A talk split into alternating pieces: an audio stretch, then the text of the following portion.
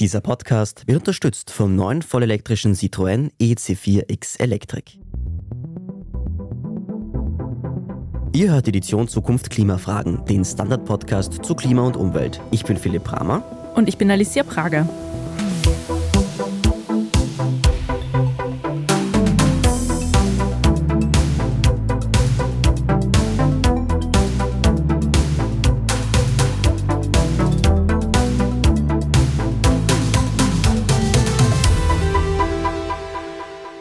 Knapp einem Jahr hat der Klimarat seine 93 Empfehlungen an die Politik übergeben. Ausgearbeitet wurden diese klimapolitischen Forderungen von 84 zufällig ausgewählten Personen, die die österreichische Bevölkerung möglichst gut abbilden sollen.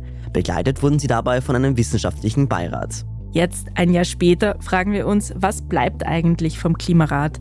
Im Studio sitzen mit uns die Klimarätin Edith Siebenstich und Patrick Scherhaufer von der Universität für Bodenkultur.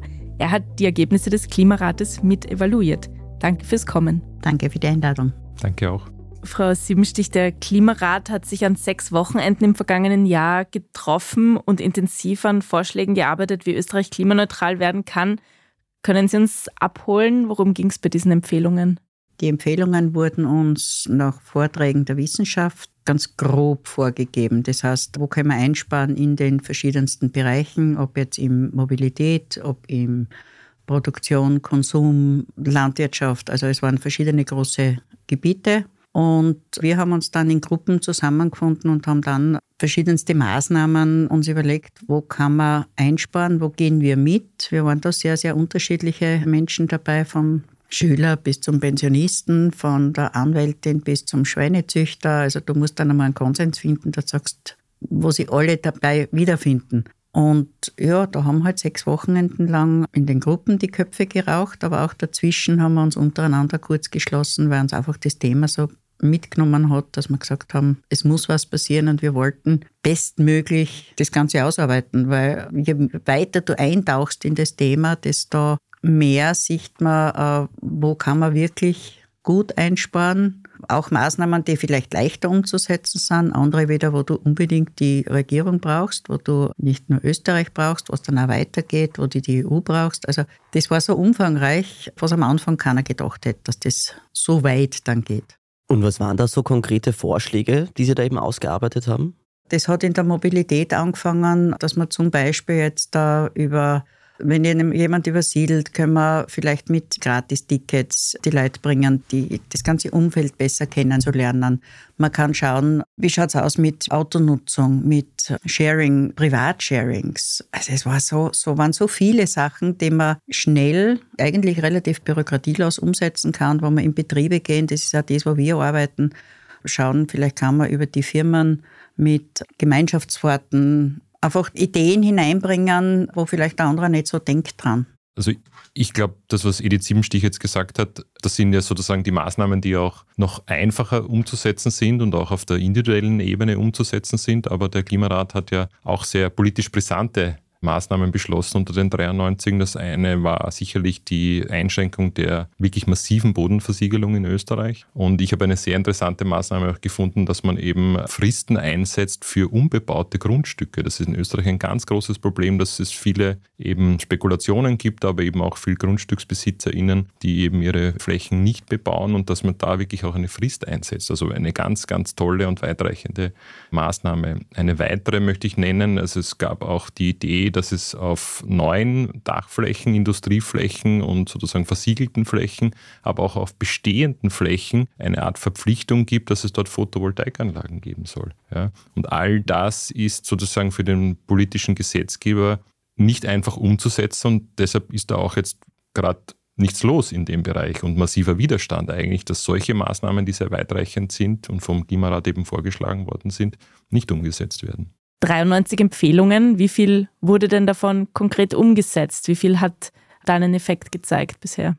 Es gibt eine gute und eine schlechte Nachricht. Die gute Nachricht, und ich bin jetzt ein bisschen ironisch, ist, dass es noch ganz viel Potenzial gibt, 93 Empfehlungen noch umzusetzen, weil es ist fast noch nichts geschehen. Die schlechte Nachricht ist, dass man sieht, dass politische Entscheidungstragende diese Art der Entscheidungsfindung, diese Art der partizipativen Entscheidungsfindung, diese Art der Entscheidungsfindung von Bürger und Bürgerinnen eigentlich nicht wertschätzen. Also das lese ich aus allen politischen Kommentaren und aus dem, was auch jetzt momentan eben nicht passiert, heraus. Also in Österreich ist man sehr stark gewohnt, dass eigentlich hauptsächlich die Bundesregierung entscheidet, dann vielleicht noch die Bundesländer und die Gemeinden, dann vielleicht das Parlament noch und vielleicht noch die Sozialpartnerschaft. Aber dass Bürger und Bürgerinnen hier Entscheidungen treffen, die dann auch umgesetzt werden, da sind wir in Österreich im politischen System noch ganz weit weg. Im Vergleich aber zu anderen Ländern, die das durchaus viel stärker aufnehmen. Wir sind ja nicht sozusagen eine Insel jetzt, die irgendwie besonders ist, ja, sondern haben durchaus in Irland, auch in England, aber auch in Frankreich eben Maßnahmen sehr schnell in den politischen Diskurs Platz gefunden, in Österreich überhaupt nicht. Und das ist schon ein Zeichen, ein schlechtes Zeichen für Österreich.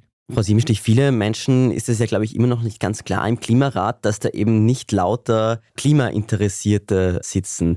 Wie war denn das bei Ihnen? Wie waren da Ihre Berührungspunkte zu dem Thema vorher und wie hat sich das vielleicht auch verändert im Klimarat? Berührungspunkte habe ich zum Thema Klima überhaupt gar gehabt, muss ich leider auch eingestehen. Es war für mich wirklich Klima, Wetter, alles dasselbe, nur ein anderes Wort. Und ich habe das, glaube ich, so wie es viele machen, alles, was vielleicht so ein unangenehmen, man hat das schon im Hinterkopf irgendwo, aber alles, was unangenehm ist und man spricht es nicht an, ist vielleicht dann doch nicht so unangenehm. Also dann geht man lieber weit weg. Und die Ambition, doch teilzunehmen, war meine Familie, dass die gesagt haben, du bist ja immer so neugierig, schau dir das einmal an, weil ich immer wieder gesprochen habe davon. Ich habe da ein Schreiben gekriegt und ich weiß nicht und soll ich und was mache ich dort überhaupt? Ich kenne mich ja eh nicht aus. Und dann habe ich gedacht, ich schaue es mir halt einmal an. Und es waren dann wirklich dort Menschen dabei, die auch sehr so gedacht haben wie ich, also sehr, sehr viele so gedacht haben wie ich, die gesagt haben, ich weiß nicht, warum die da, bin jetzt neugierig, warum die gerade mich da herholen. Ob ich vielleicht irgendwo ein, eine Petition unterschrieben habe, ich habe nichts gemacht. Also ja, vielleicht einmal gegen die Pferdekarussell im Prater, wo ich vielleicht einmal unterschrieben habe, aber das war's dann. Ja, und so hat das eigentlich seinen Anfang genommen aber kein Thema dabei, dass ich mit Klimaschutz was zu tun habe. Ich war zwar eine, die schon regional eingekauft hat und geschaut hat, dass ich da einfach wertvollere Lebensmittel schaue, dass ich das da ein bisschen lebt danach, aber das habe ich nicht mit Klima verbunden, sondern das habe ich eher so mit, das ist meine Umwelt ein bisschen gesehen. Mhm. Und wie hat sich das dann im Klimarat verändert? Zuerst einmal die Vorträge, dass man mal gesehen hat, wirklich in, wo stehen wir, wie schaut es tatsächlich aus. Und dann die Neugierde, was kann tatsächlich ich als kleiner Österreicher, als einzelner Mensch, was kann ich überhaupt, kann ich da überhaupt was machen? Aber die werden sich was gedacht haben, wenn sie uns da herholen. Also vielleicht können wir uns ja da zusammenschließen. Und so hat sich das eigentlich dann schon langsam aufgebaut. Haben Sie irgendwas umgestellt in Ihrem Leben? Wir haben unseren Fleischkonsum sehr reduziert, also wirklich ganz, ganz drastisch. Und wenn, dann kaufen wir sehr hochwertige Geschichten. Entweder direkt beim Erzeuger also beim Bauern. Das ist einmal so der Lebensmittelbereich. Ich überlege bei vielen Sachen wesentlich mehr, brauche ich das tatsächlich? Oder ist das nur, weil es mir halt jetzt so gerade so danach ist, dass ich mir denke, ich will mir jetzt was kaufen? Das ist ja bei vielen so, dass man sagt, so dieses Frust kaufen. Das ist was, was ich viel gemacht habe. Nur ein Beispiel jetzt mit der Insolvenz von, von Kickerleiner. Ich wäre mit Sicherheit früher hingegangen und war nur hingegangen, weil es halt jetzt was abverkauft wird, die kaufen halt was. Nur weil ich halt was kaufen will, weil es halt jetzt billig ist. Wir sind jetzt beieinander gesessen, mein Mann und ich, und haben uns die Sendungen angeschaut, wenn du so die Schlangen siehst davor, und der hat gesagt, ist das normal? Und ich sage, du, wir denken jetzt vielleicht anders, dass wir viele Sachen wirklich überdenken, brauche ich das? Und das mache ich aber bei vielen Bereichen. Flugreisen, wir sind immer wieder so einmal so einen kleinen Städtetrip, das sagst du, so verlängertes Wochenende, aber das haben wir komplett ausgeschlossen. Wenn, dann alles, was man so mit Zug machen kann, aber Fliegen grundsätzlich haben wir weggegeben. Das einzige Laster, was ich noch habe, ist halt mein Motorrad. Das habe ich mir gehalten. Wie kommen Ihre Erfahrungen aus dem Klimarad im, im Motorradfreundeskreis an? Gespalten, sage ich jetzt einmal so. Es gibt welche, die mal vom Thema mal weg, die einfach sagen, ich finde es toll, dass die du für ein Thema so engagierst. Wir reden sehr viel darüber, über Sachen, wo die dann sagen, ja, das stört mich oder das stört mich, dass ich die Leute wirklich auch ermutige, an Gesprächen teilzunehmen. Jetzt nicht unbedingt das Klima, sondern einfach sich mehr in die Gesellschaft einzubringen. Nicht nur den Wiener Motschkara aushängen, sondern wirklich einmal aktiv was zu tun.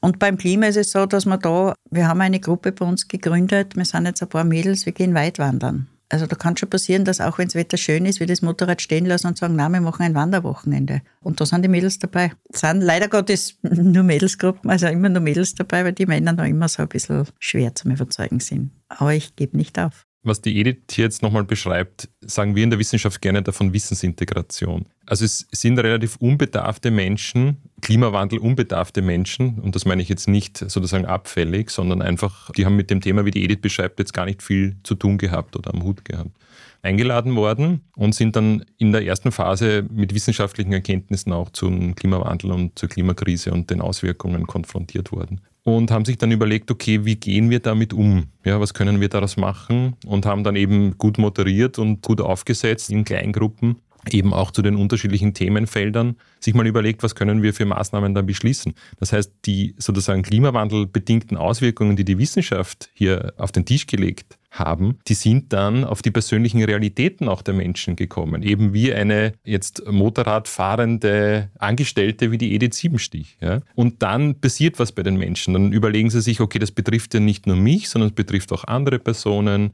Verwandte, Bekannte, Freunde, meine Kinder, meine Eltern, was auch immer. Und jetzt muss ich mir was überlegen, für die Gemeinschaft zu tun und nicht nur für mich aus der individuellen Perspektive, aus einer egoistischen Perspektive.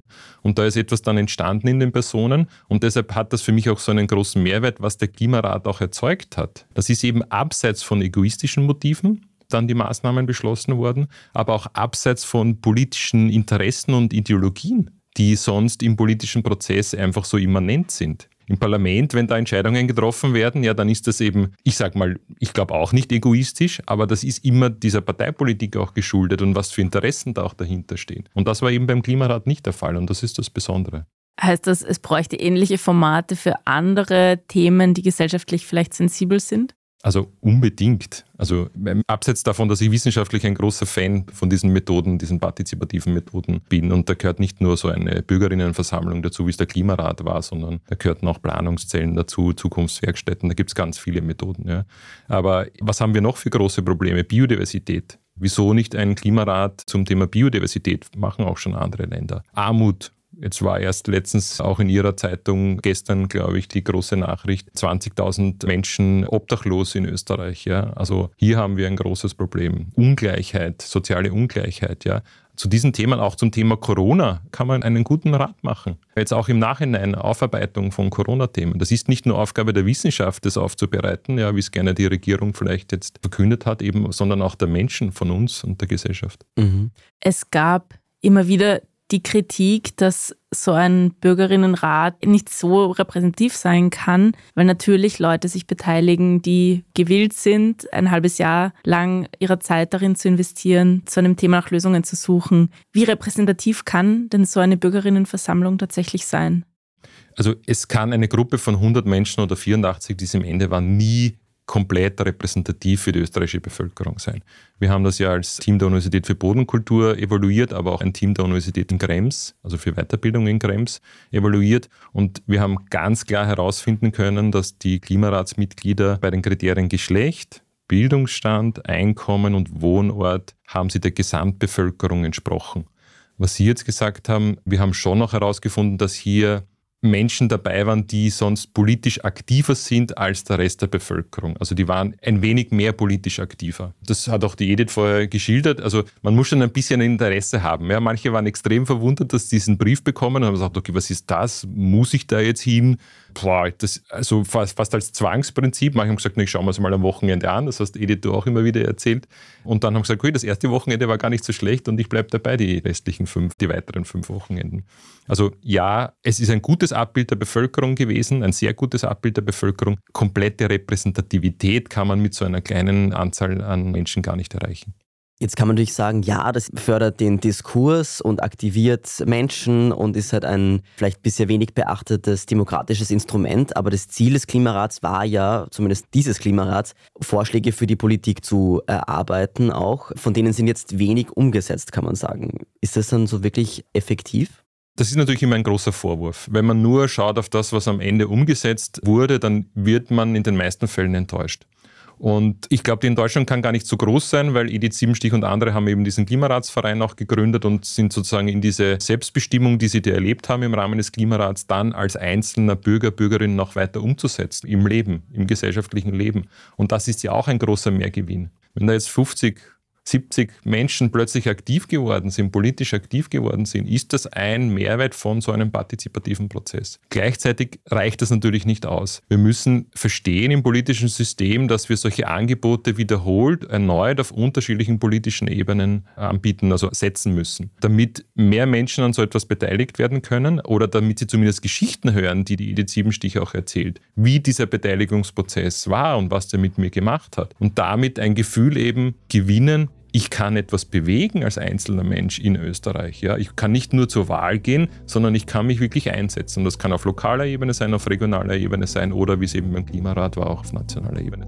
Offiziell ist die Arbeit des Klimarates also vorbei. Wie es jetzt trotzdem weitergeht, das hört ihr nach einer kurzen Werbepause.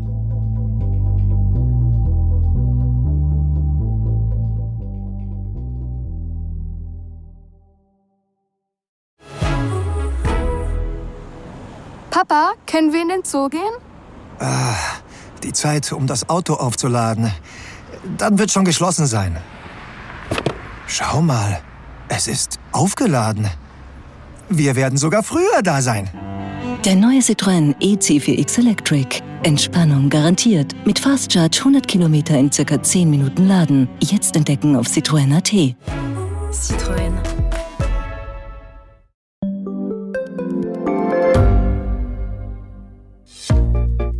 Was unternimmt Österreich eigentlich gegen den Klimawandel?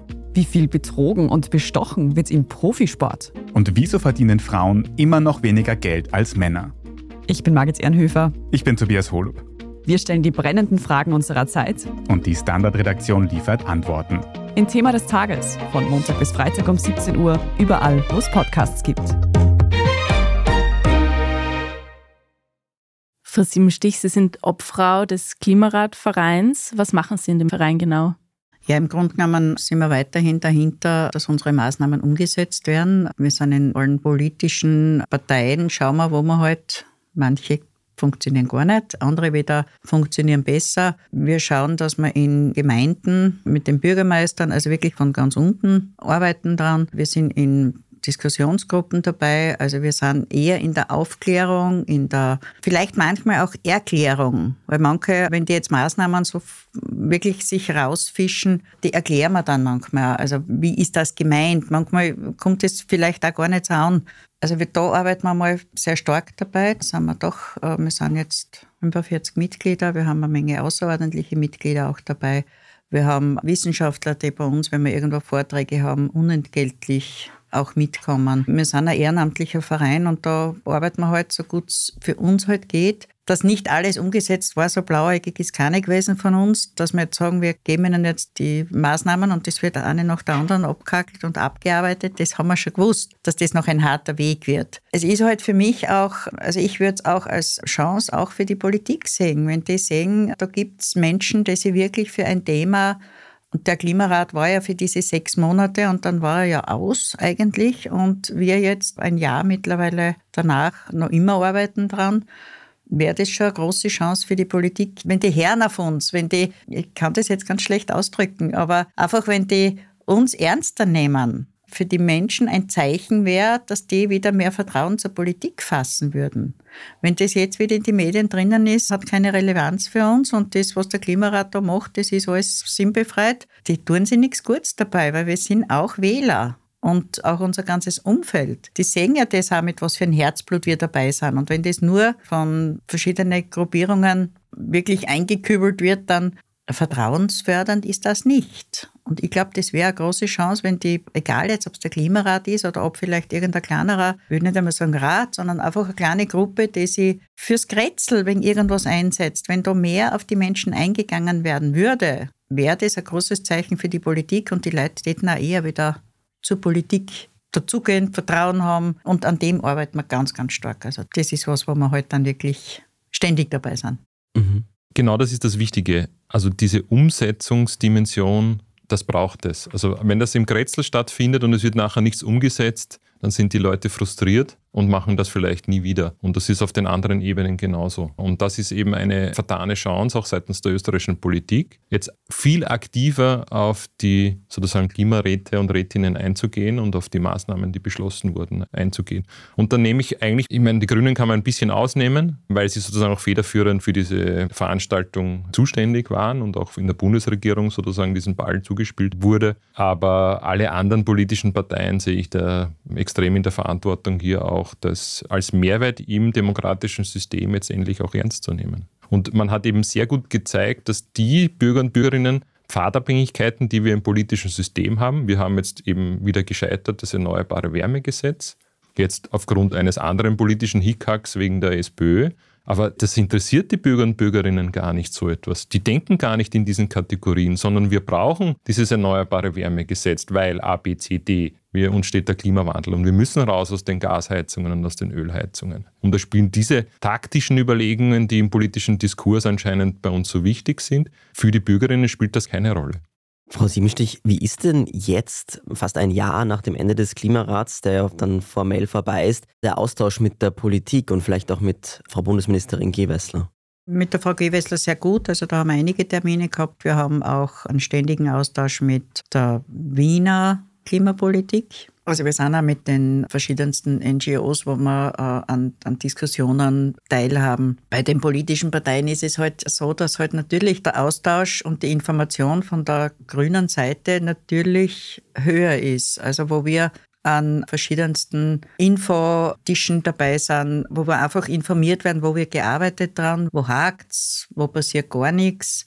Wir hören immer wieder, ja, wir brauchen Jetzt wieder haben wir es gehabt mit der Neubahnvernichtung. Jede Partei war dabei. Jede Partei hat gesagt, ja, wir brauchen es, aber Gesetz machen wir es nicht. Das machen wir nur freiwillig. Und da ist halt das, wo ich dann, was ich vorher gemeint habe, wir brauchen bei vielen Sachen natürlich die Gesetzgebung. Das ist so. Das ist beim, obwohl es diese Maßnahme nicht in den Katalog geschafft haben, die Tempobeschränkung, 80, 100, das brauchen wir weil das einfach große Hebel sind. Da ist, kann so viel eingespart werden und das tut so wenig weh und das braucht nicht viel. Also da braucht es keinen großen Umbau, da braucht es keine große Vorlaufzeit. Die Tafeln tausche ich aus und ich mache einen Hunderter draus. Vielleicht sehe ich es naiv, mag auch sein, aber es ist ganz einfach so. Das sind Sachen, wo so viel drinnen ist und es wird nicht gemacht. Und da denke ich mir dann, wenn das Einfache nicht umgesetzt wird, wie kommen wir, wie bringen wir die Leute dazu, die wirklich schweren Brocken anzugehen?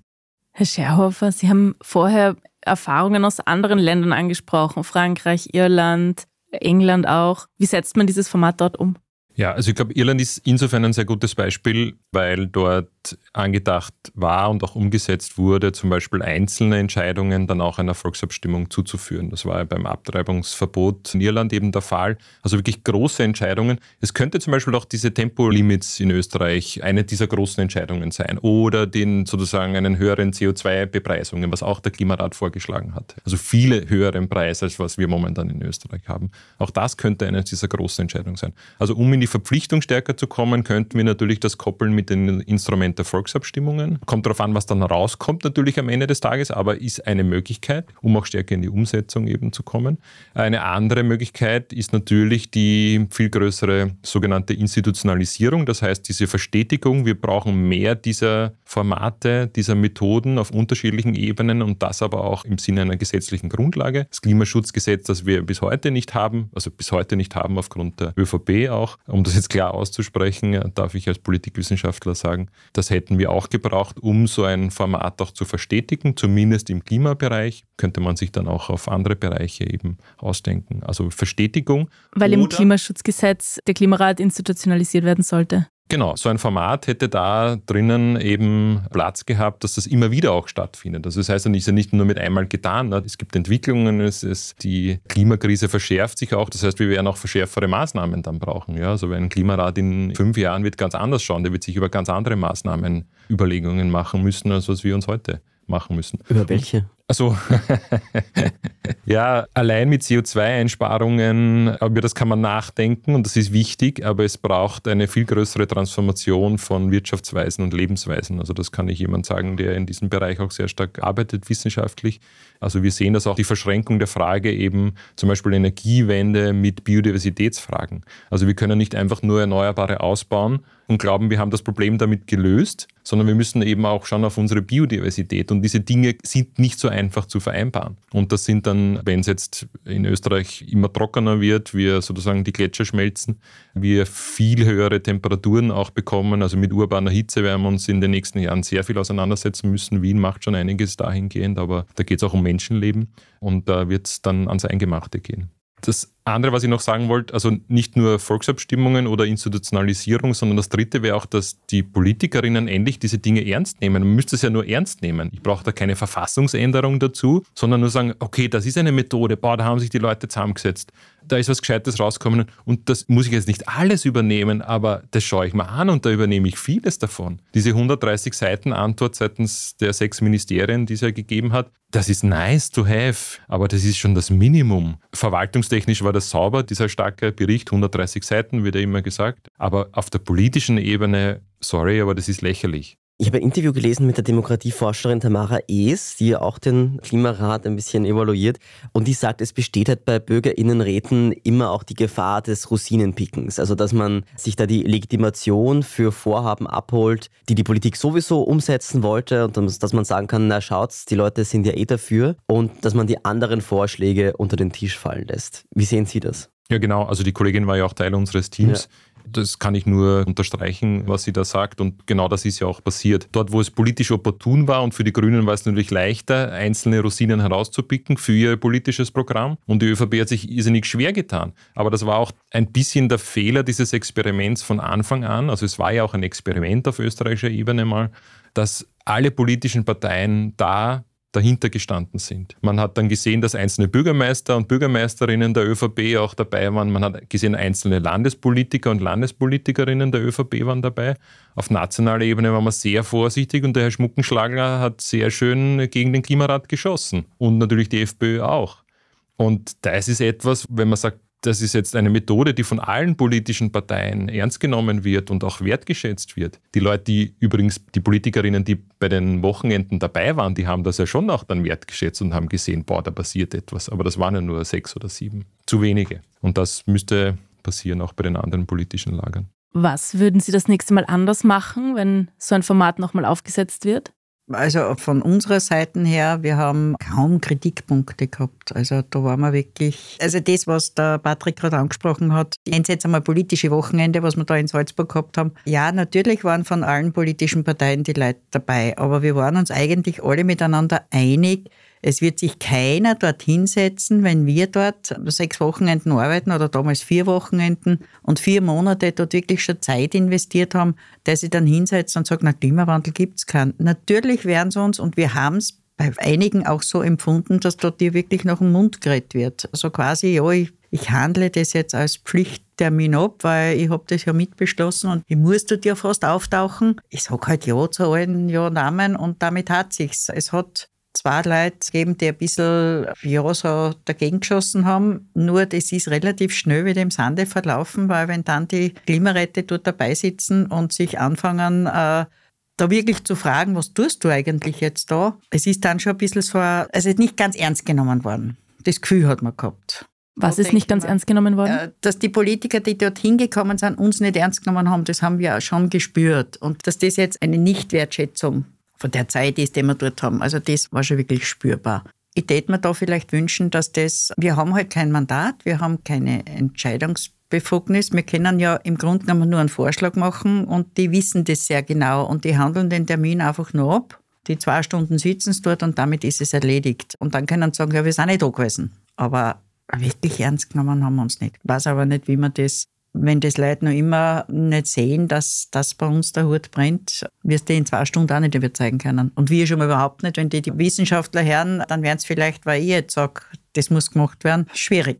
Also ich weiß nicht, da weiß der Patrick vielleicht mehr, was man da verändern müsste. Vielleicht die gute Nachricht ist, auf uns Wissenschaft hört die Politiker auch nicht, dass ja, es so gesehen.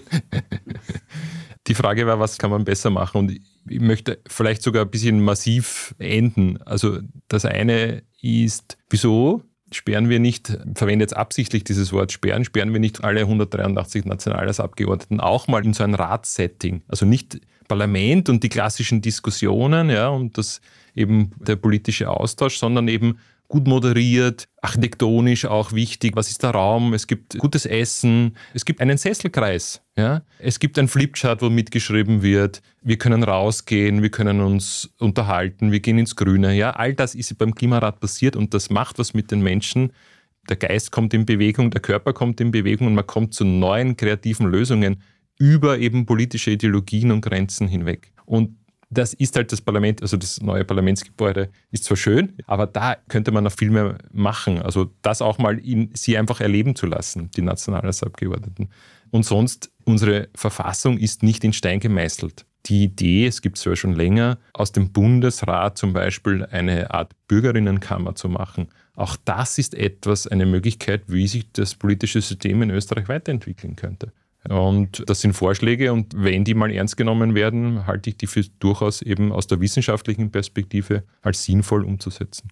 Aber Bürgerinnenkammer würde heißen, dass die auch so wie einem Bürgerinnenrat per Los gewählt werden. Zum Beispiel und auch nur für mhm. eine bestimmte Zeit. Mhm, gibt es auch schon ja. Vorbilder. Wo gibt es das? Also gerade dieses eine in Ostbelgien, eben im deutschsprachigen Raum Belgiens, gibt es einfach einen stetigen Rat, Bürgerinnenrat, die sind Mitglieder auf Zeit eben bestimmt durch eine Zufallsauswahl, der darüber entscheidet, welche anderen Bürgerinnenversammlungen in, in Ostbelgien stattfinden können. Auch das ist eine Möglichkeit, jetzt begrenzt auf diese Art von Tode. Das, was wir jetzt vorher diskutiert haben, den Bundesrat zu ersetzen durch einen Bürgerinnenrat, wäre natürlich eine viel weitergehende Maßnahme. Weil der Patrick vorher gemeint hat, im Parlament sind die Gegebenheiten nicht so wenn man sich anschaut, und das hören wir auch immer wieder, schaut er eine Parlamentssitzung an, es interessiert keinen, wenn einer vorn spricht, dann wären die anderen Fraktionen entweder sitzen mit dem Handy da und man hat nicht das Gefühl, dass da wirklich einer aufmerksam zuhört und dem respektvoll zuhört. Und das ist das, was wir im Klimarat gemacht haben. Wir haben Meinungen von anderen, deswegen sind wir trotz der Unterschiedlichkeit der Personen auf einen Nenner gekommen, weil wir einfach aktiv zugehört haben und auch einmal unsere Meinung vielleicht ein bisschen revidiert haben und gesagt haben, ist doch nicht so, wie du das jetzt immer so gesehen hast. Und das ist das, was in der Politik bei uns ganz, ganz schwer vermisst wird. Dass du das Gefühl hast, der hört dir jetzt zu und der nimmt es aber auch auf und hat nicht wie ein Brett vom Kopf, weil wenn du halt aufstehst und sagst, ich hätte einen Vorschlag, bevor du deinen Vorschlag noch kommunizieren kannst, wird schon geschrien, ich bin dagegen das ist das, was, wo man das Gefühl hat, für was gibt es die Sitzungen überhaupt? Es ist ja im Vorhinein schon klar, wenn du halt hörst, es gibt eine Abstimmung, aber es werden so viel dafür sein und so viel dagegen. Für was gibt es die Abstimmung? Das ist das, was kein normaler Bürger halt mehr versteht und dann auch sagt, soll ich mich, frag halt an, wen würdest du heute wählen? Ich glaube, wenn ich fünf Leute auf der Straße frage, werden vier sagen, sehr wurscht, wenn, sind ja alle gleich. Und das ist das, was bei uns dann angekommen ist, dass wir gesagt haben, ja, wenn du wirklich sprichst mit den Leuten und zuhörst und das auch aufnimmst und einmal nachdenkst drüber, deswegen sind solche Formate, wo du jetzt wirklich auf einem Raum beieinander bist und Grunde genommen nicht wirklich auskannst, weil wir haben ja nicht auskennen. Wir haben uns dort müssen mit einem Problem auseinandersetzen. Und das hat dann funktioniert. Und das könnte ich mir schon vorstellen, dass das, äh, wenn die Leute so ein bisschen auch getrennt werden, auch parteienmäßig getrennt werden. Wir sind ja dann in Gruppen zusammengewürfelt worden, wo nicht alle Bauern beieinander waren und alle Verkäufer beieinander waren, sondern wir waren kunterbunt durchgemischt. Und das wäre dort genau dasselbe. Nicht parteienmäßig, sondern wirklich die Leute komplett durchmischen und sagen so, und jetzt nehmen wir uns einmal einen Brocken her und da arbeiten wir mal dran. Ich glaube, dass das vielleicht eher funktionieren würde. Aber vielleicht bin ich da zu naiv dabei. Nein, überhaupt nicht, weil das ist das dialogische Prinzip, was du da jetzt beschreibst. Okay. Das ist das, wo Menschen auf Augenhöhe diskutieren können. Dazu brauche ich ein, ein gewisses Setting.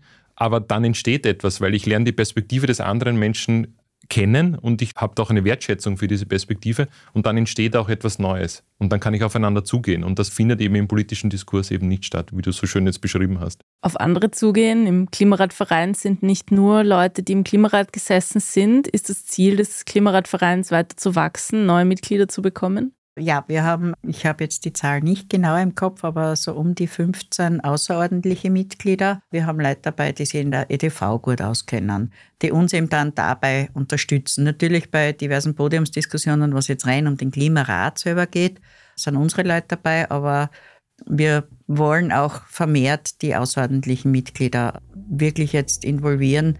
Einfach, dass wir größer werden und dass wir vielleicht dann auch besser gehört werden. Frau Siebenstich, Herr Scherhofer, danke fürs Gespräch. Danke. Danke. Dankeschön. Danke fürs Kommen. Wenn euch der Podcast gefällt, dann bewertet uns doch auf eurer Podcast-Plattform, idealerweise mit 5 Sternen, das hilft uns sehr. Und für Rückmeldungen, Anregungen und Kritik schreibt uns an podcast.derstandard.at. Wenn ihr uns unterstützen wollt, dann könnt ihr das mit einem Standard-Abo tun oder indem ihr Supporter werdet. Mehr dazu findet ihr auf abo.derstandard.at. Wir sind Alicia Prager und Philipp Bramer. Diese Folge wurde produziert von Christoph Grubitz. Die nächste Folge Klimafragen erscheint in zwei Wochen. Für heute bedanken wir uns fürs Zuhören. Bis bald.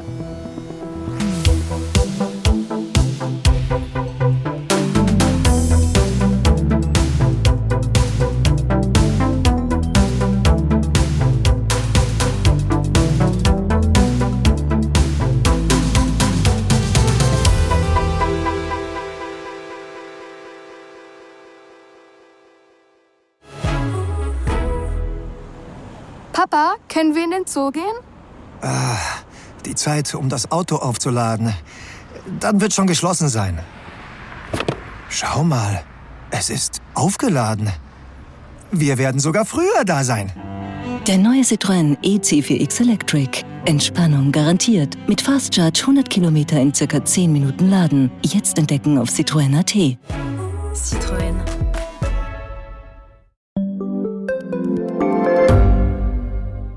Wie viel Geld macht eigentlich glücklich? Werde ich mit Daytrading reich? Und ist jetzt der richtige Zeitpunkt, um in China zu investieren? Das und mehr sehen wir uns in der neuen Staffel vom Standard-Podcast Lohnt sich das an? Wir, das sind Davina Brumbauer, Alexander Amon und Michael Wendisch. Und gemeinsam mit Expertinnen und Experten fragen wir uns, wie ein Pyramidenspiel funktioniert, was eigentlich ein Baby kostet und ob es sich lohnt, in eine Steueroase auszuwandern. Lohnt sich das? Der Standard-Podcast über Geld findet ihr jeden Dienstag auf allen gängigen Podcast-Plattformen.